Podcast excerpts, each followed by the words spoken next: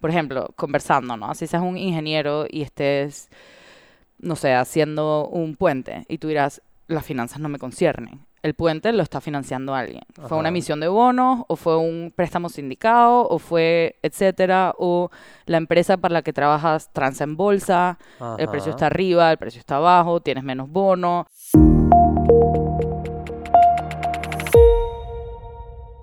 Bienvenidos todos a otro episodio más en Personal Upgrade Academy, un espacio donde semana a semana nos sentamos con personas de todos los caminos de la vida para conocer de ellos acerca de sus fracasos, sus aciertos, sus errores y aquellas cosas que han aprendido a través de su camino y en las industrias en las cuales trabajan.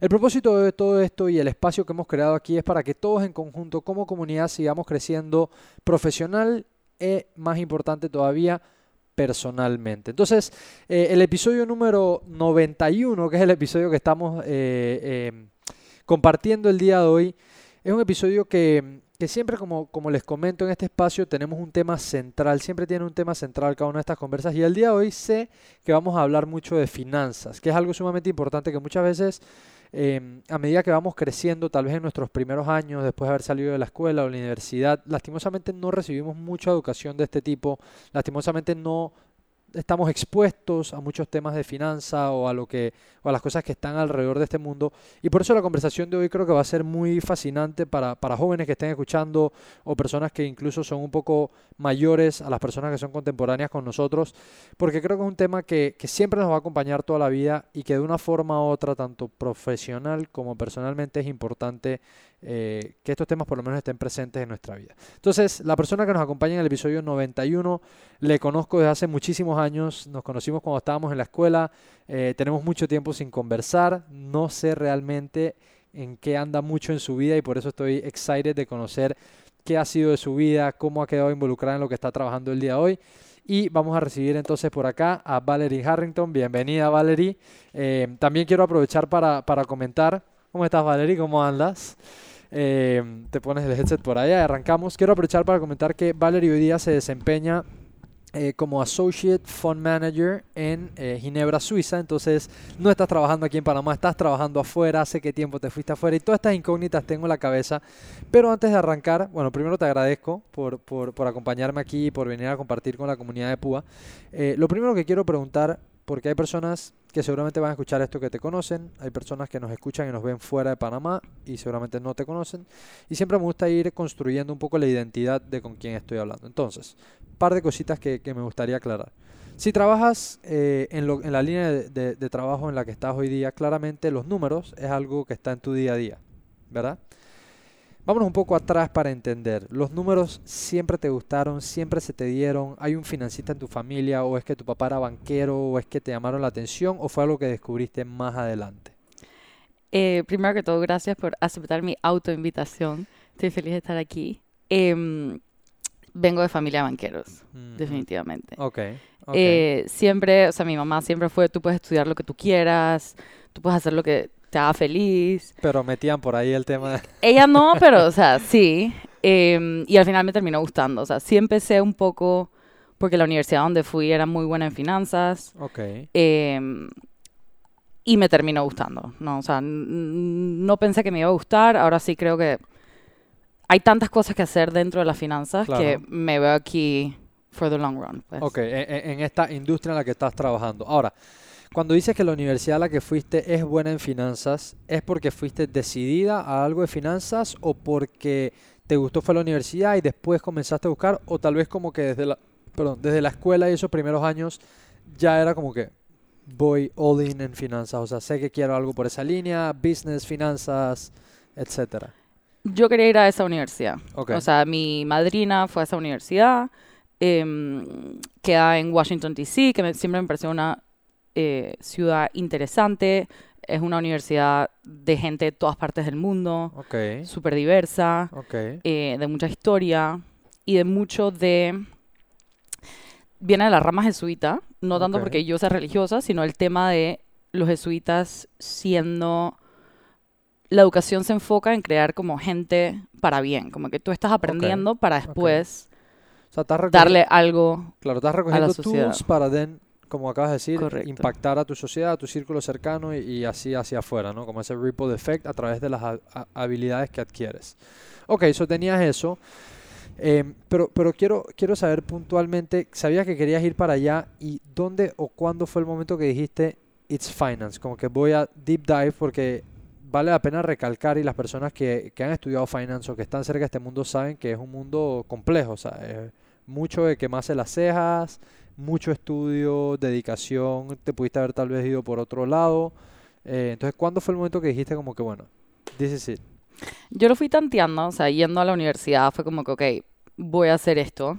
Sentía un poco de, sí, presión, por así decirlo. Ok, ok, Em, y fue, bueno, voy a tantear y, y si no me gusta me cambio, ¿no? ok, ok. Eh, y al final me terminó gustando, como que sí entendí y es algo que entre más trabajo en la industria, más lo veo de esa manera. O sea, para mí el mundo, para bien o para mal, como que se maneja con plata. O sea, la, la plata es lo que mueve todo. Así no estés en finanzas, o sea, si seas, eh, no sé, si estés en el sector de educación, en el sector tech, si seas un ingeniero, todo se mueve al final, alguien sea, te está sí. financiando Claro. y hay alguien atrás estructurando la transacción, moviendo el dinero, o sea que al final, sí, o sea, sirve para todo, sea lo que sea que quieras hacer, entender cómo se mueve el dinero, cómo se estructura, qué es lo que pasa, em, sí, sirve para todo. Claro, entonces, entonces te pareció esa parte de que era muy aplicable a diferentes industrias. eh, ¿los números se te dan con facilidad o es algo que you struggled with al principio y después le fuiste agarrando un cariño o siempre fue como que a mí desde la escuela los números se me daban, era algo que yo podía apoyar tal vez a mis amigas con o al principio no era la mejor relación, digamos, que tenías con los números? Siempre tuve una buena relación con los números, siempre fui una persona como que un poquito buena en todo, como generalista, o sea, hice el examen este que nos hacían en la escuela, Ajá. dije, ¿de qué profesión tienes que tener? Que hay gente que le sale que es súper alto en uno, súper mal en otro. Yo salí como, o sea, como casi que un poquito de todo. Ok, Eh, ok. Y el trabajo que hago hoy en día también es un poco de, de generalista. O sea, necesito un poco de finanzas, pero no es hardcore análisis financiero. ok. Eh, sí lo hice en, en, en algún momento, pero sí, o sea, lo- los números se me daban, también se me daba escribir, ok. eh, un So- poquito de todo. Ok, so, y, y eso es bueno, por ejemplo, ese, ese approach, todo depende cómo lo veas, ¿no? Hay gente que tal vez em, esa, ese resultado generalista que tuviste en este examen que, que, nos hacían en la escuela, me acuerdo de él perfectamente, a mí los números no me salieron muy bien, Eh, pero es algo que he ido trabajando con el tiempo eh, y entendiendo, creo que todo es cuestión de, de buscarle la forma en que te llame la atención aprender de algún tema y, y irse educando con, ¿no? Pero lo que iba a decir es que este resultado generalista, hay personas, y todo depende de cómo lo veas, esa perspectiva, hay personas que tal vez eso le podría preocupar, como que, wow, no tengo ni tipo de fortaleza, y hay otra gente que entiende que esa capacidad de estar spread all over the places cuando conectas los puntos es que entonces hace un perfil interesante o es que te ayuda porque son un montón de herramientas que se combinan para utilizarlo para algo. Entonces, eh, tienes esta experiencia, vas a tu universidad en Washington, y quiero comenzar a entender un poco cuando ya entras al mundo de verdad laboral, a comenzar a trabajar en finanzas, ¿qué, qué es lo que pasa? ¿Dónde están tus primeras experiencias? Como tú bien mencionaste al principio de la conversación, dentro del mundo de las finanzas hay de la A a la Z y hay aplicaciones, eh, o sea, en el, aplicaciones para las finanzas de la A a la Z. ¿Cuál fue como tu primer encontrón con, con finanzas? Después de la universidad, digo, la, la opción o, o la carrera usual que coge la gente de finanzas que, que las estudia en esa parte del mundo, digamos, es ir a, a Wall Street, ¿no? O sea, tra- o tratar o aspirar de ir a Wall. Street. ¿Algún fondo? a- a- Algún algo? banco, algo Exacto. en ese neighborhood, ¿no? Ajá. Em, y a mí nunca me hizo clic. O sea, el tema de que te pagan muy bien, pero que te... O sea, Experiment. Sí, demasiado y me parecía un ambiente como... No era lo mío, o sea, no, nunca me llamó la atención. Nunca, nunca, o sea, no, no, simplemente No, o sea, como que no estaba en las consideraciones del todo. demasiado clear cut, demasiado lo que sea por la plata. Ok. Eh, digo, es necesario, again, tanta plata pasa por ahí, tantas transacciones. Sí, tiene- tienes que tener ese Tiene tipo su de gente, approach. pero nunca me llamó la atención. Ok. Em, empecé, como tú dices, a, a tratar cosas diferentes e incluso antes de la universidad. O sea, yo estaba, eh, hice una pasantía en una multinacional haciendo las finanzas. Ok. También incluso estuve desde el lado de publicidad, haciendo como que las finanzas y el project management. Ok. Y ok. esas experiencias, por lo menos a mí, me enseñaron que yo quería estar en un lugar donde las finanzas fueran el punto focal. Ya. O sea, no haciendo el lado de finanzas de una compañía, sino era más estratégico para mí estar en una compañía de finanzas Claro, si yo soy, que- si que eso es lo que yo su- sé. El core de la compañía. Correcto. Ok. Em, y eh, me gradué y, y por temas personales también regresé a Panamá y empecé em, analizando oportunidades de inversión. Entonces yo estaba en el equipo de productos Ok. en una casa de valores y yo era, junto con otro equipo, la persona que analizaba ya sea un bono, una acción, un fondo, un poquito de todo. Ok. Eh, y eso me ayudó también como a ver muchos otros tipos de ángulos dentro de la finanza, no solo el de inversión, que era en verdad big picture lo que estábamos haciendo, pero también las diferentes compañías, los diferentes sectores, las diferentes maneras de invertir. Claro. em, y ahí me fui. O sea, aquí es donde, entonces, en esta primera experiencia en esta casa de valores es donde comienzas ya a entender un poco más como el breakdown de lo que hay adentro de este globo enorme que es las finanzas. Em, para, para, para que las personas que están escuchando y viendo tengan una referencia, cuando tienes esta, no primera experiencia, pues no es la primera experiencia, pero cuando ya, digamos, vamos a llamarle primera experiencia en algo que es eh, focalizado a finanzas, ¿qué edad tenías? Eh, recién graduada de la universidad, O sea, 20 22, 23, por ahí. Ok, entonces tienes esta oportunidad, llegas a una casa de valores en Panamá. Háblame un poquito para tratar de ilustrarle a las personas. eh, va- vamos a, hacer como un un deep dive en estos conceptos que mencionaste. Cuando estás dentro de una casa de valores, ¿cómo es la dinámica dentro? ¿Qué son estas diferentes áreas que mencionaste? Si podemos irlas tal vez como tocando y, y hablando un poquito de ellas, porque me interesa que también las personas que estén escuchando esto puedan eh, extraer algo de conocimiento de, o sea, qué es un bono, qué, qué es cuando ves una empresa directa y cómo se le invierte. O sea, si puedes tal vez como de las áreas que viste en esa primera experiencia, hacer como un quick, un quick run de cada una o, o de las principales para que la gente vaya entendiendo. Ok. Y maybe también un, un paso atrás, o sea, las casas de valores en Panamá, explicación general, son, no, las empresas autorizadas a comprar y vender valores, que son Ujú, inversiones, ¿no? Em, y dentro de, o sea, la, la teoría dice que dentro de un portafolio de inversión, que es, por decir así, el, el wallet de una persona, o sea, el- la cantidad de dinero que tengas invertido, ese es tu portafolio, obviamente no debería estar todo en la misma cosa, ¿no? Entonces Claro. tienes un, eh, y perdonen el spanglish, un portfolio allocation Ajá. que está dividido en, en diferentes tipos de activos. Claro, un paréntesis, un poco el concepto de, de no poner todos los huevos en una canasta, ¿no? O sea, Correcto. va- vas a ir diversificando la cantidad de dinero que tienes en diferentes Correcto. spots. Ok. que serán diferentes inversiones en diferentes países, en diferentes regiones, Ok. eh, con diferentes compañías, ¿no? Ok. Em, pero dentro de un portafolio de inversión, típicamente lo más general fuera bonos y acciones. Entonces, cuando tú compras una acción, compras un pedacito de una compañía. Claro, eso, eso es más straightforward. Eso es X compañía. No sé, vamos a hablar pa- para que la gente lo visualice. Coca-Cola, Coca-Cola tiene 100 acciones, yo les compro a 100 dólares una acción, tengo una acción de las 100 acciones que tiene Coca-Cola. Eso es una transacción un poco más directa. Correcto. Ok, Y por el otro lado, el bono puede ser a la misma Coca-Cola, pero Coca-Cola ya es pública, ya vendió acciones, ¿no? Correcto. Las acciones ya transan. Pero aparte de eso, necesita financiamiento para abrir una planta nueva en Panamá. Ujú, Y ujú. saca un bono, que es deuda que haces pública. Entonces, Correcto, la gente compra esa deuda. compra esa deuda y básicamente eres un lender a la compañía. Ajá. ajá. Entonces, con las acciones, compras un pedacito de la compañía y con el bono le estás prestando a una compañía. Ok. O a un estado o a Claro, porque, Quien porque, lo- sea. porque los bonos es- están tanto del lado privado como en el sector público. Correcto. Y las acciones, o sea, también tú puedes comprar participaciones accionarias en una empresa pública como en una empresa privada también. Ok.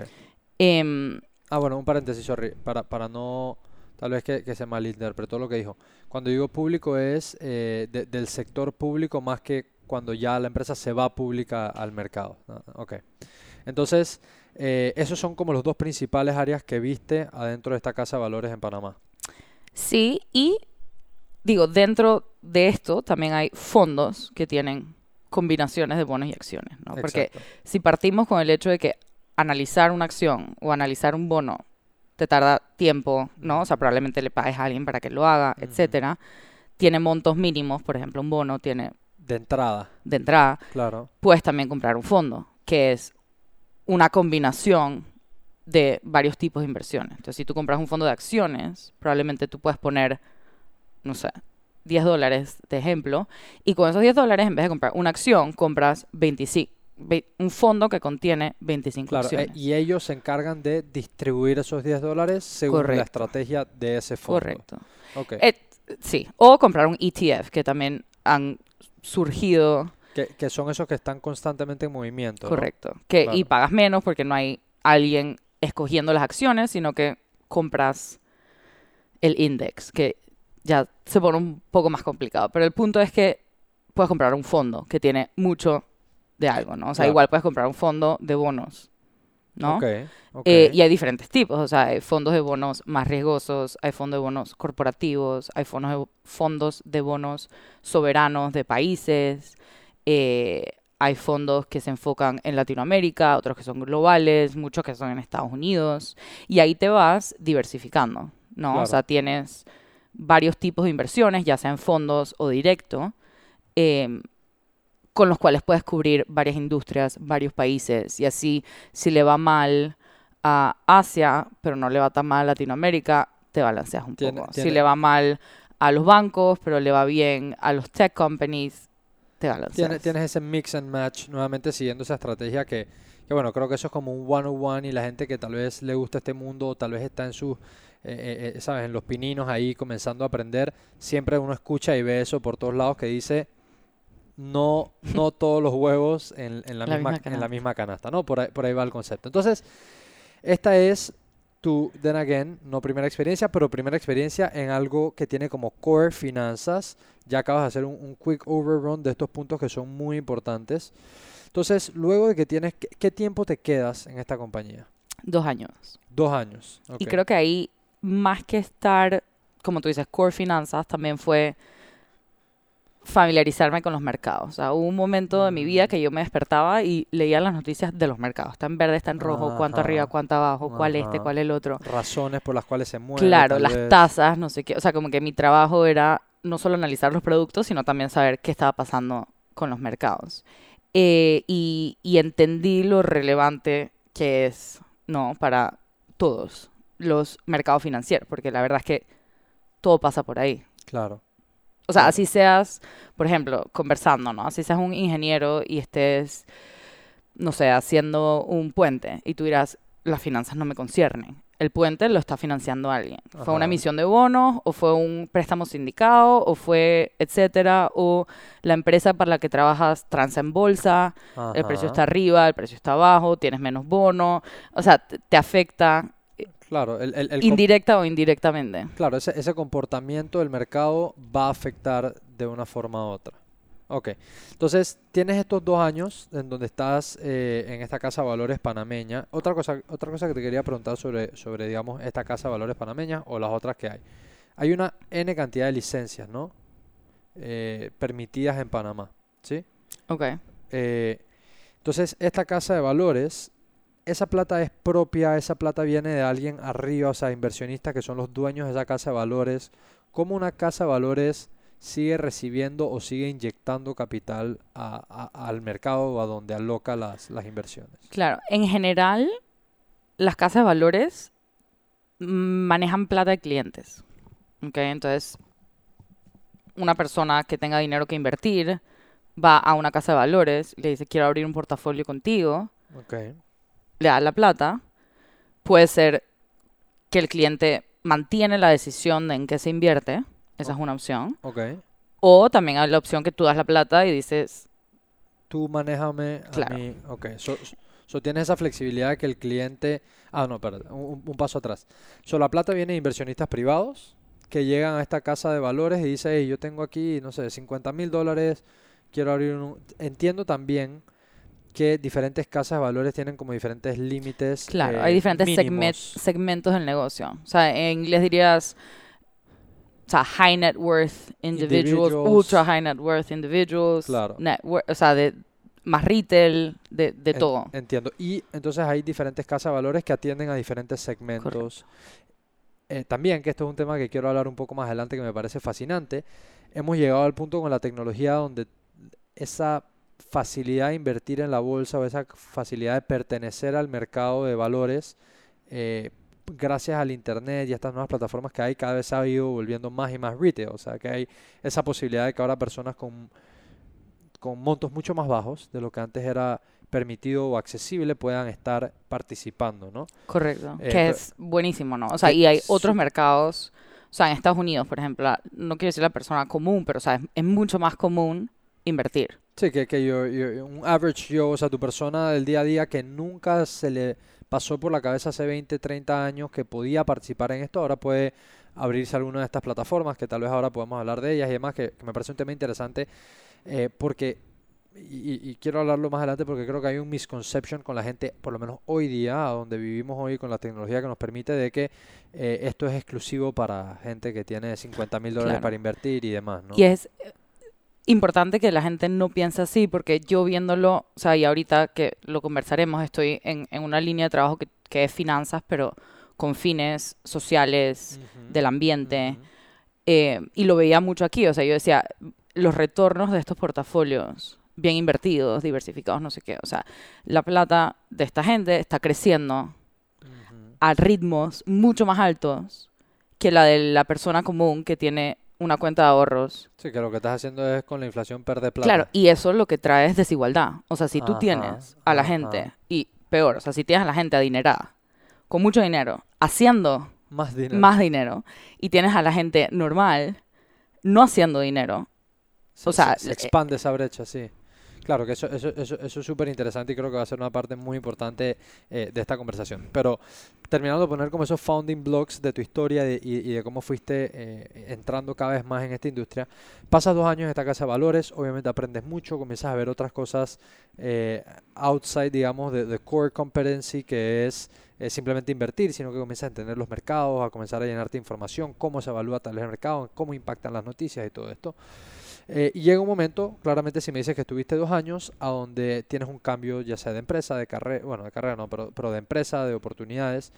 Em, cuéntame un poquito de esa transición, ¿qué fue? ¿Sentiste que ya habías aprendido lo que necesitabas? ¿Te salió otra oportunidad? ¿Quisiste buscar aprender de otro sector? ¿Qué, qué, qué fue una pasa ahí? combinación un poco personal y profesional, pero del lado Ok. profesional definitivamente había mucho más que, que seguir aprendiendo, pero sí estaba un poco...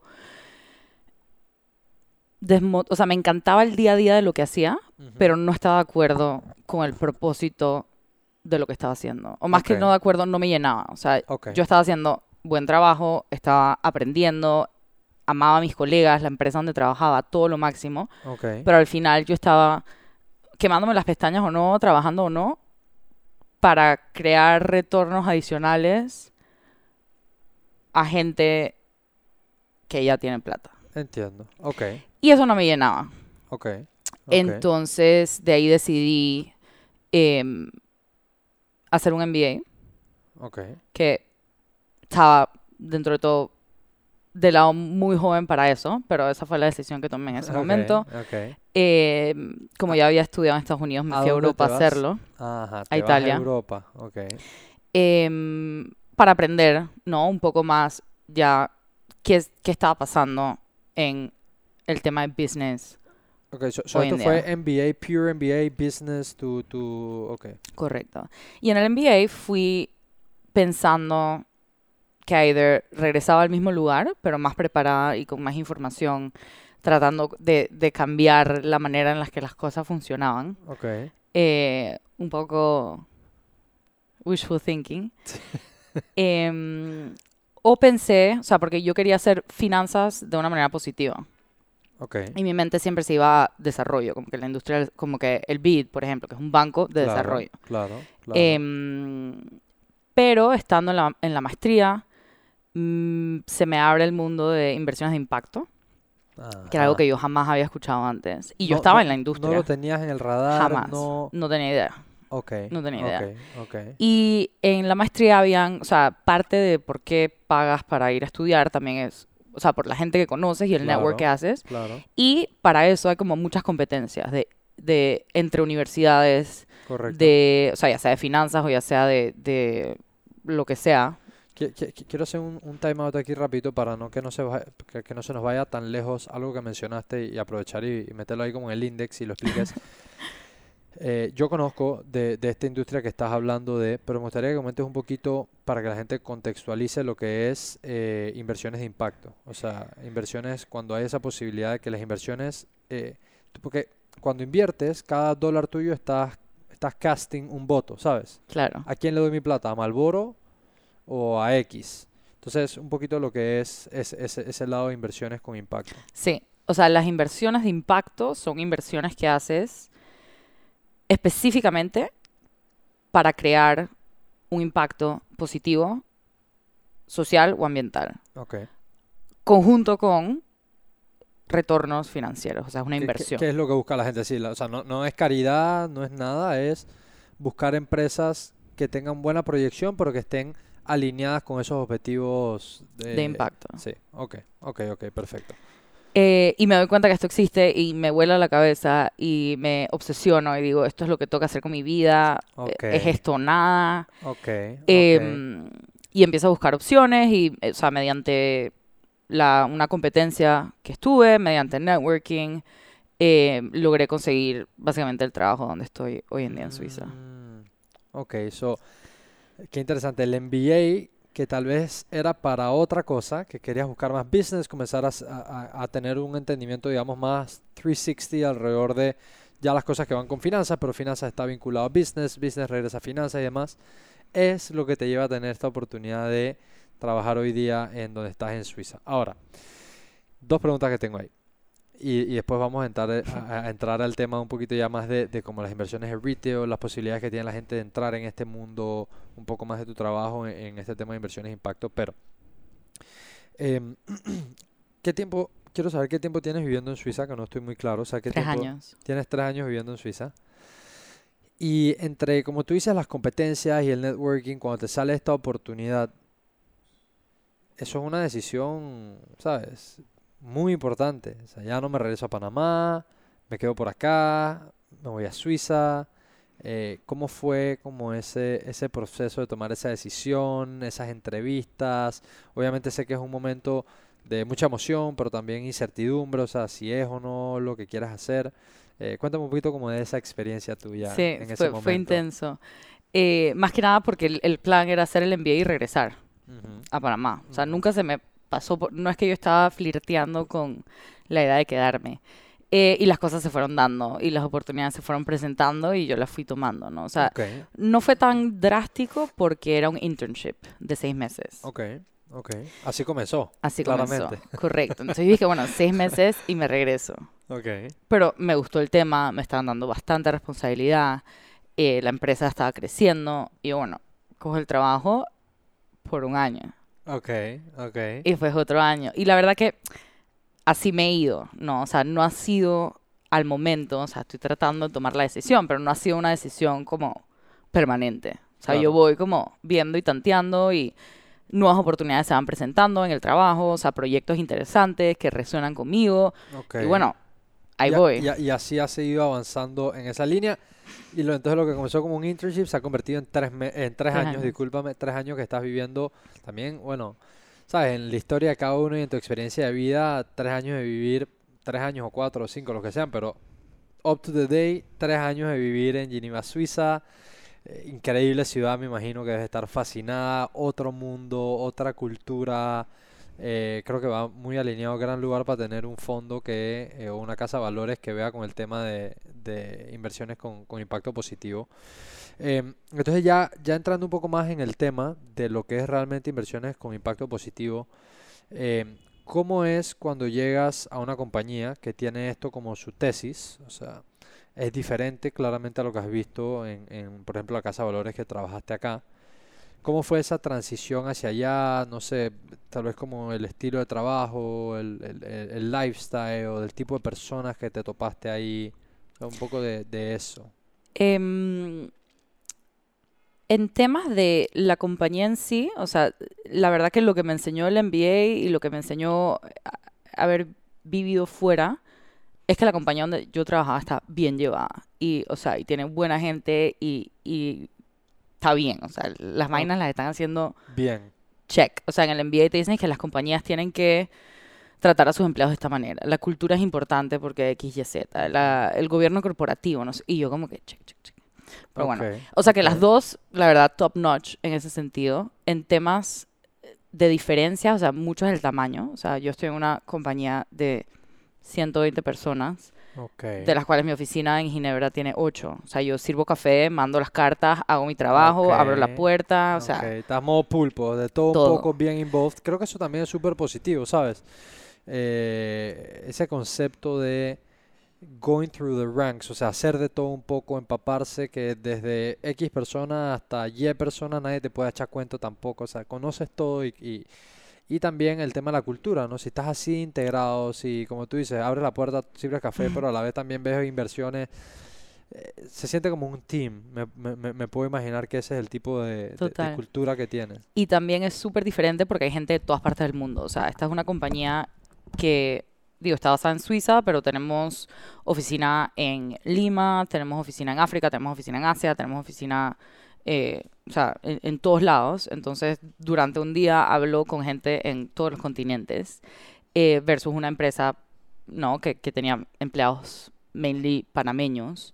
Eh, y creo que también es mucho el tema de, de ser el pez chiquito en el En big fish in the big pond. Ajá. Total, porque por lo menos la experiencia que me ha tocado a mí es, o sea, todo el mundo está, nadie está en Suiza for fun, o sea, la gente está en Suiza para trabajar. Ajá. Entonces todo el mundo Ajá. está, ¿no? O sea, dando lo mejor, compitiendo, Claro. eh, buscando que lo promuevan, buscando, ¿no? O sea, Sí, en- entiendo que, entiendo que Suiza eh, como país eh, es un país fuerte en el tema de, de- de finanzas. O sea, I, I imagine que en Geneve es donde está como ese centro financiero.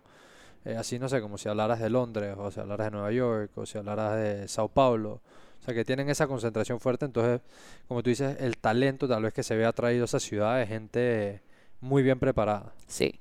Y también era el primer trabajo middle level, ¿no? O sea, no era entry level, Ok. como me tocó aquí, que, o sea, la gente te da la mano y te guía y no sé qué. O sea, ya después de un. MBA la gente te, te tira al agua y esperan que, Sí, que no y te ya, y ya te van dando responsabilidades y que tú nades por, por tu cuenta. Entonces, em, ya aprovechando que ya hemos construido muy bien como tu background, cómo quedaste metida en este mundo, en lo que estás trabajando hoy día, vamos a comenzar a hablar un poquito más ya tanto de lo que estás haciendo con inversiones de impacto positivo y luego me gustaría hablar desde tu punto de vista el tema de inversiones para personas retail que entren, en este- que entren en este mundo porque creo que no solamente eso le da posibilidades a las personas de mejorar su calidad de vida, eh, tal vez romper un par de mitos eh, a través de esta conversación que estamos teniendo de que la gente piensa que eso es exclusivo para la gente con mucho dinero o, o con oportunidades o etcétera. Mm. Eh, entonces vamos, vamos a lo primero que va a ser la parte de inversiones de, de impacto positivo. Cuando tú em, estás en una empresa como esta, que se centra en, en- en- en- inversiones de impacto positivo, ¿qué tipo de cosas se toman a consideración? ¿Qué tipo de, de empresas, no sé si es posible decirlo, qué tipo de empresas cumplen tal vez con estos estándares? ¿En qué tipo de mercados hay este tipo de empresas? Em, como bien lo dijiste, es algo que es grande en, en Suiza y creo que en Europa en general, o sea, es de los mercados más desarrollados en, en este tipo de inversiones, ¿no? Y es el concepto de que, o sea, de- lo veo mucho como ser congruente, ¿no? O sea, como que no es que tu filantropía está por un lado y tus inversiones están, ¿no? O sea, dañando lo que estás haciendo, sino que lo ves un poco holísticamente, ¿no? Entonces, a mí me gusta el tema porque es, en su mayoría, dinero privado yendo al sector privado haciendo impacto positivo. Entonces, cosas que nosotros nos enfocamos, o sea, y, por ejemplo, o sea, un, un ejemplo puede ser una planta eh, de energía renovable, Ok, ¿ok? ok. Es una inversión que puede tener un impacto positivo ambiental, Sin ¿no? duda. Pero no se queda ahí. O sea, el análisis que nosotros hacemos tiene que ver mucho con el tema ESG, que es ESG. Environmental, Social and Governance. Pero las inversiones de impacto van más allá. Eh, pero ESG es lo básico, por así decirlo. Entonces, por ejemplo, ok, la planta va a reemplazar eh, fossil fuels que, ¿no? Sacan más CO2 y todo esto. Ok, pero ¿cómo tratan a sus empleados? Consultaron con la gente que vive ahí antes de botarlos de sus casas y de qué manera lo hicieron. Eh, Ah, wow. deforestaron para poner e- esta planta. em, este tipo de cosas, ¿no? Ok, o sea, o sea que tiene un, tiene un trasfondo mucho más de que solamente es que ah, esta gente está en la industria correcta, en el lugar correcto, checo. O sea, quiero, o sea, se meten a conocer realmente qué tan impacto positivo hay si es solamente la carátula, Claro, eh, co- como, como hoy día eh, el concepto este de greenwashing, ¿no? Que muchas Total. empresas le meten un, un sticker verde a, a- a la nueva lata y claro. Y, y eso es algo que nosotros tratamos de, de, sí, de evitar, obviamente. Y, por ejemplo, o sea, mucho de lo que se hace son inversiones verdes, que ya ahí tienes, obviamente, el tema de, del cambio climático.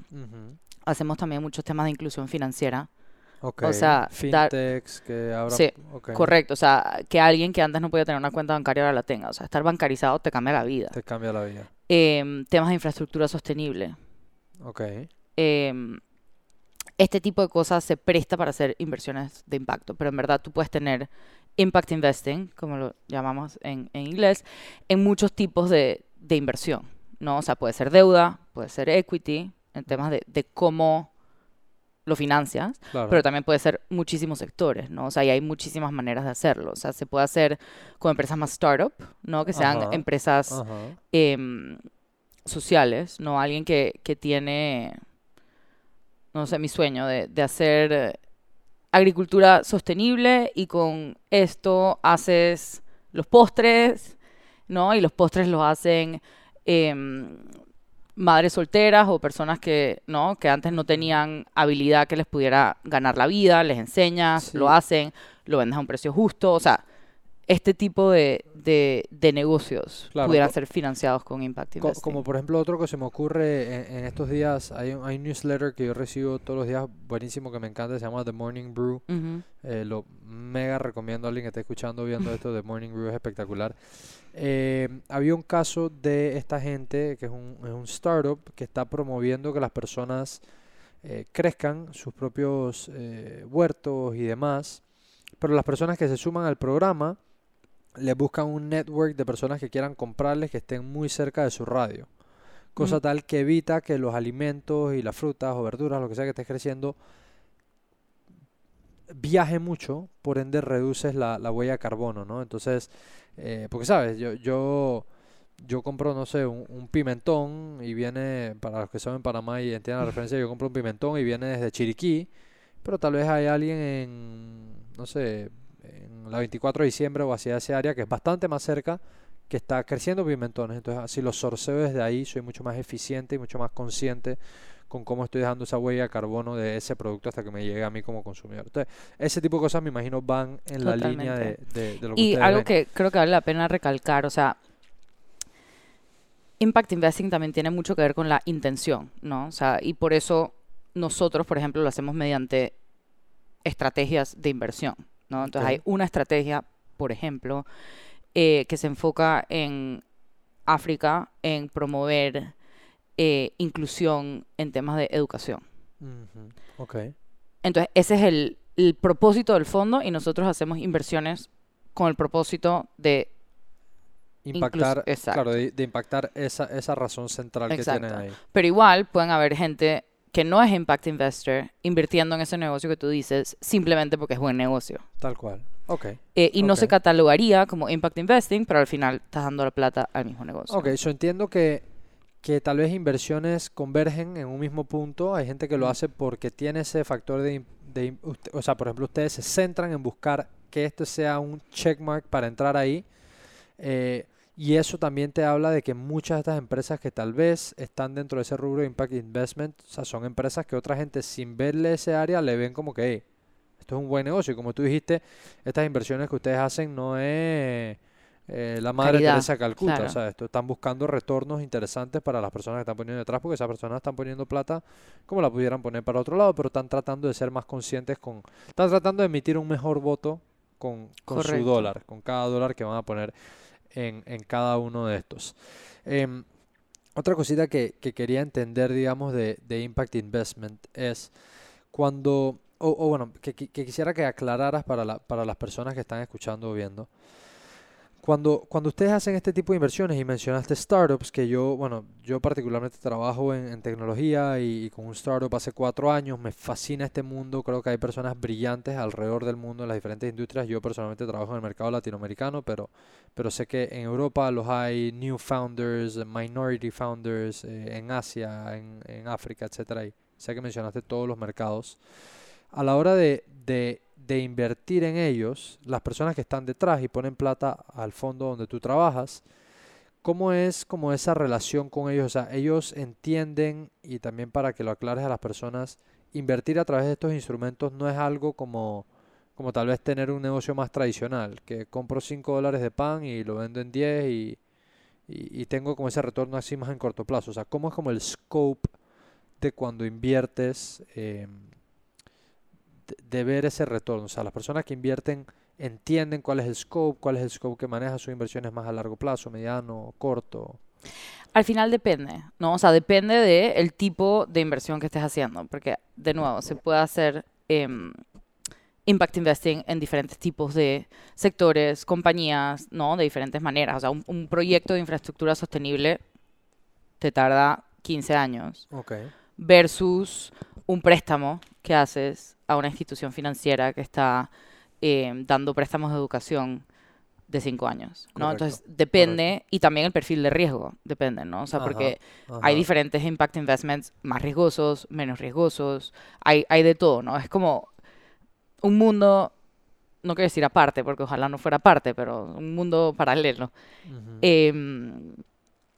Y nosotros, o sea, donde, donde trabajo, igual la industria, ¿no? Trata de, de proveer diferentes productos a diferentes inversionistas, ¿no? Pero Claro. sí, eh, cuando mencionan los inversionistas, me, me río porque, o sea, nosotros trabajamos en Suiza, entonces tenemos nuestra base de inversionistas europeos, ¿no? Que Ok. son los más sofisticados en este tipo de cosas, ¿no? O sea, ellos ya entienden que la sostenibilidad es importante, que pensar a largo plazo es, ¿no? O sea, lo tienes que hacer.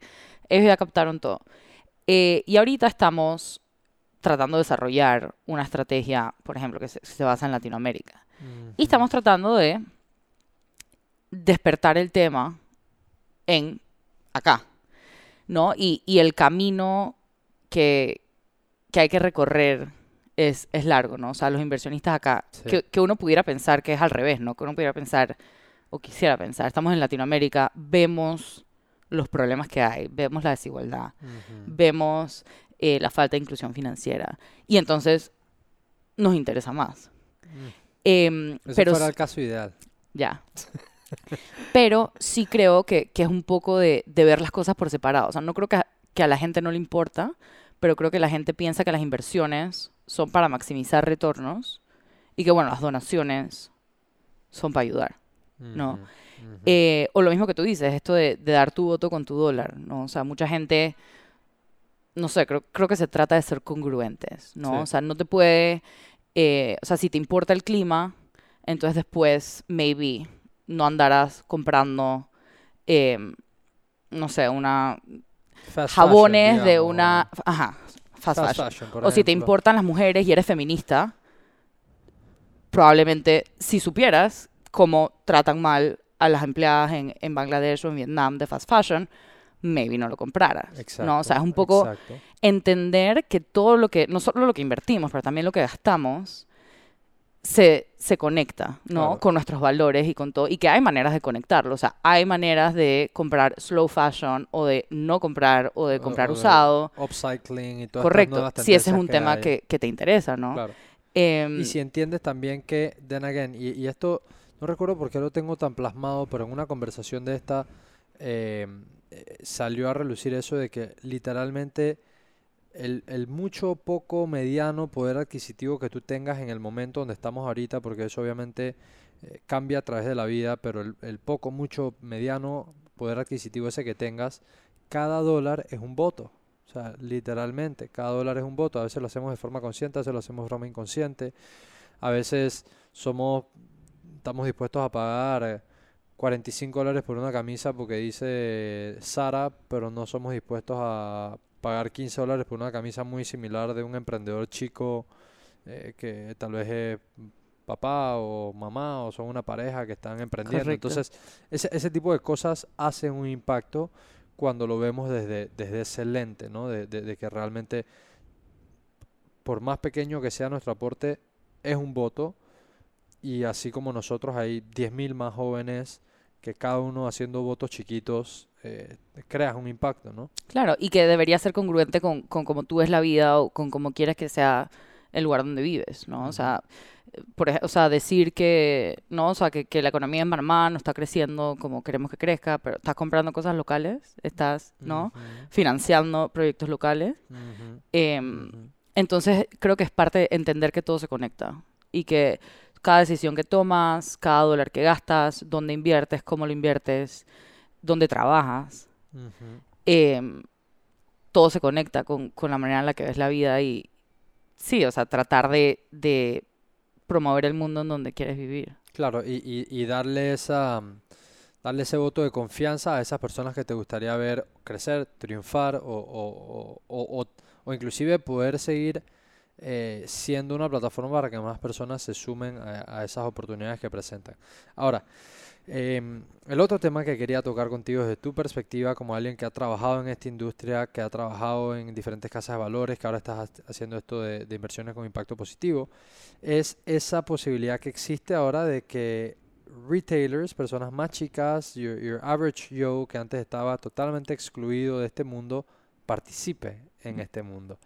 Eh, no sé si me quieres hablar un poquito de eso, de tal vez, vamos a ponerlo desde la siguiente perspectiva. Soy un joven, eh, estoy comenzando a trabajar o tengo un rato trabajando, o tal vez soy eh, un, un- un- joven un poco más adulto, que llevo muchos años trabajando, pero nunca me educaron sobre finanzas, como muchas veces pasa, porque no son temas que se tocan, eh, no he tenido la oportunidad de hacerlo, y lo que tengo es una cantidad de plata ahorrada en el banco que está ahí en un plazo fijo, en una cuenta de ahorro. Eh, ¿cómo son formas de ir entrando a este mundo, tal vez si no soy un angel investor o una persona que tiene una capacidad o un capital grande para entrar a- a- a- al juego, por llamarlo así? Sí. Y no soy asesora de inversión. Claro. Mi licencia de corredora de valores de Panamá se expiró hace tres años.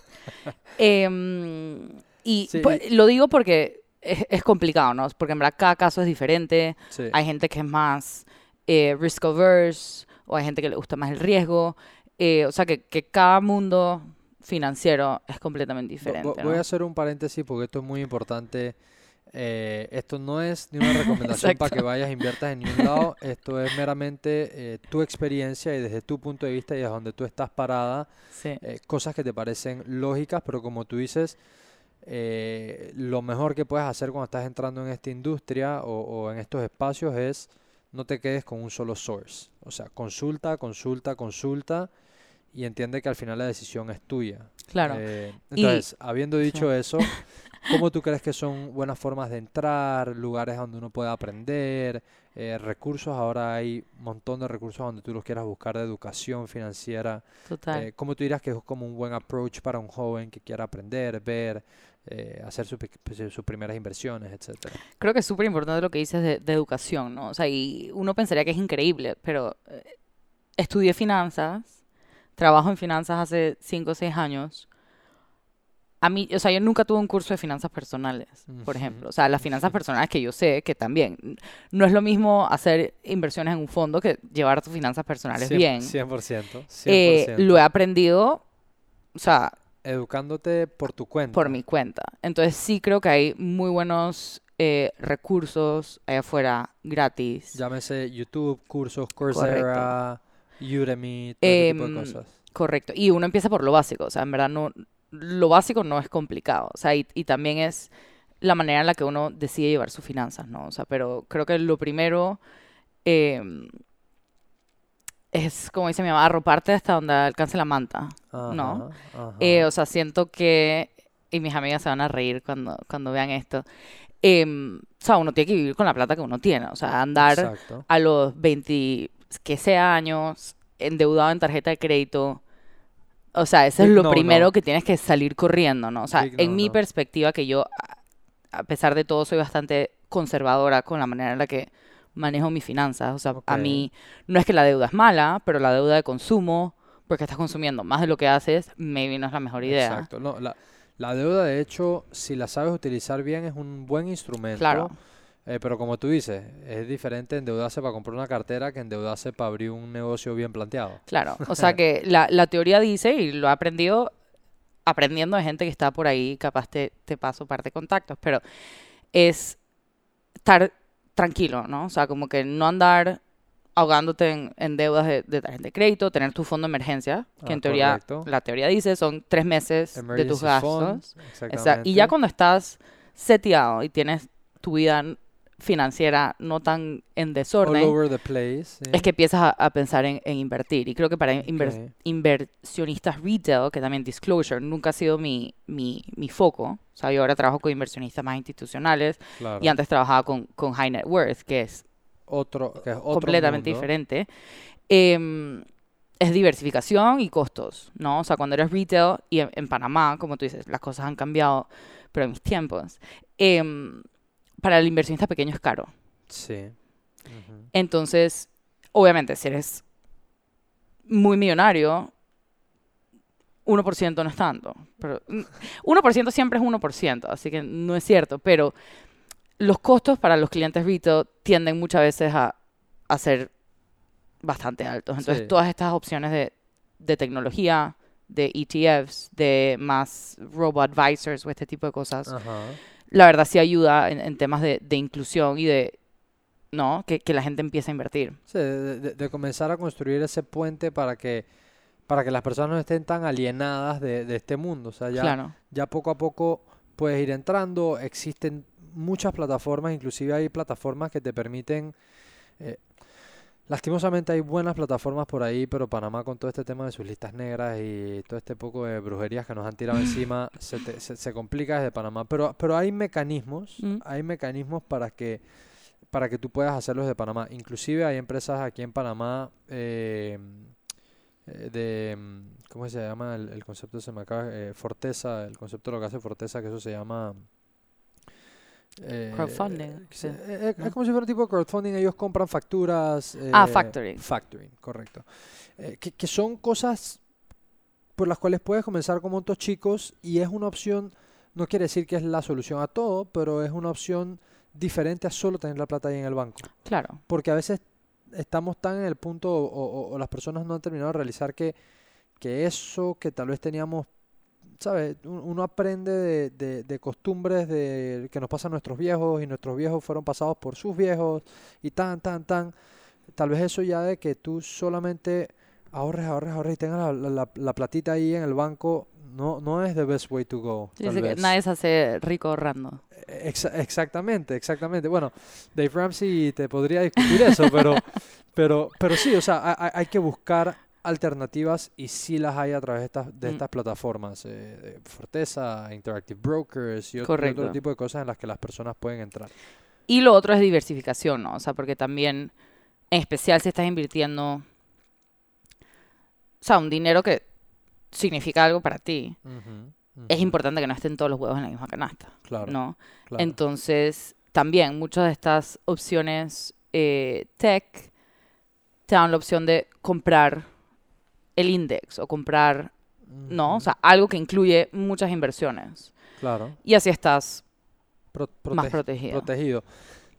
También he visto que, que algunas de estas plataformas, por, lo- por- por- por lo menos yo personalmente eh, uso Interactive Brokers, me gusta mucho, eh, me gusta que me he tomado el tiempo de aprender la teoría a través de diferentes tipos de recursos, tanto consultando con amigos que están en esta industria, financistas, financieros, banqueros, etcétera, como por recursos que me parecen que hay maravillosos y, y- y realmente ya no es, es una excusa si tú dices que no tienes cómo aprender, porque YouTube hay cosas espectaculares, Coursera, Udemy, hay muchas cosas que te ayudan a, a entender los fundamentos. Entonces, por ejemplo, yo personalmente me he tomado el tiempo de, de aprender, de suscribirme a los canales a donde mandan este tipo de información, de consultar con varios sources para, ¿sabes?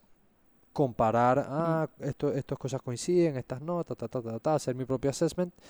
Eh, también he visto que hay las posibilidades a través de este tipo de plataformas de comprar como fraccionales, que antes no era posible. O sea, yo quiero comprar una acción de Tesla, pero cuesta dos mil dólares. Yo no tengo dos mil dólares para volarme en una sola acción de Tesla. Eh, pero entonces puedo, tengo la facilidad ahora de inclusive ha llegado al punto donde yo puedo comprar 200 dólares de Tesla. Correcto. Este, de Igual, o sea, también, y, y cada uno tiene su manera de hacerlo. Em, pero, por ejemplo, solo para darte una idea, o sea, yo no invierto en acciones individuales, porque yo no las estoy traqueando. O sea, como que yo invierto a largo plazo, que también es importante. O sea, uno no puede and pensar buy and hold. buy and hold, pero em, comprar acciones individuales no es algo que yo he hecho porque, porque no tengo el tiempo para estudiarlo ni para leerme el, el tema, entonces, no, o sea, invierto en cosas que, como te digo, el índice, o sea, que si inviertes en el S&P 500, Le, tienes... le da seguimiento a eso, claro. No, o tú puedes comprar un... Un ETF que, que, que tenga, que, le- que siga el índice, ¿no? Sí, Correcto. porque no, no puedes comprar el índice per se, pero compras un ETF que sigue el índice. Eh, hay gente que tal vez agarra el índice eh, SP500 o alguno de estos y hace un selection de algunas empresas en las que confía en, por ejemplo, hey, yo apuesto a que Apple va a seguir creciendo, eh, yo apuesto a que, o, o me gusta mucho el tema de EVs y entonces voy con Tesla o voy con Rivian o, o etcétera, ¿no? Mm. Creo que también estos temas eh, que tal vez ahí tú podrías complementar es importante eh, y esto creo que va muy alineado con lo que haces hoy día de, de Impact Investment, de que tal vez las cosas en las que vayas a entrar sean cosas que uno conozcas, te llamen la atención la industria por lo menos o, con, o, o vayan contigo, Claro. ¿sabes? Definitivamente. Y, y eso es un poco lo que trata Impact Investing. Y ahora que combinamos los dos temas, o sea, hay muchos, no sé si en Panamá, pero en Estados Unidos, por ejemplo, o sea, conozco de firmas que em, te dan la opción de poner qué tipo de inversiones a ti te interesan, o sea, qué tipo de trends, ¿no? O sea, el tema de Mm. climate change, si es algo que te preocupa. Y, No, te- y ahí tienes vas. un roster de cosas dentro de, dentro de ese área. Entonces sí se puede combinar. Y ahora que, que estamos hablando de eso, otro tema importante es el de las mujeres, ¿no? O sea, las mujeres, porque este, este tech company que estoy pensando, este fintech que ayuda, es específico para mujeres, ¿no? O sea, porque las mujeres sistemáticamente somos menos probables a invertir, Mm, ujú. eh, somos más Ujú. risk averse, vivimos más, o sea que necesitamos, ¿no? Planear más long term. Claro. Em, y, sí, o sea, históricamente las mujeres tienen menos confidence en temas de, dinero, de manejarlo, de invertirlo. eh, y, no es porque tengamos nada malo o porque seamos diferentes, simplemente necesitamos productos que hablen como nosotros necesitamos que hablen, ¿no? O sea, los temas de comunicación y cómo tratas a un mercado, o sea, se dice que mucho del marketing de inversiones o los productos de inversión han sido creados por hombres para hombres, ¿no? Claro, que, que, que es como se ha comportado la industria, digamos, por los últimos años. Y esto está comenzando a cambiar y hay lugares a donde se está ya viendo este cambio. Correcto. Y también, o sea, en la, en la participación laboral del sector financiero, o sea, mucho ah, bueno, de... sí.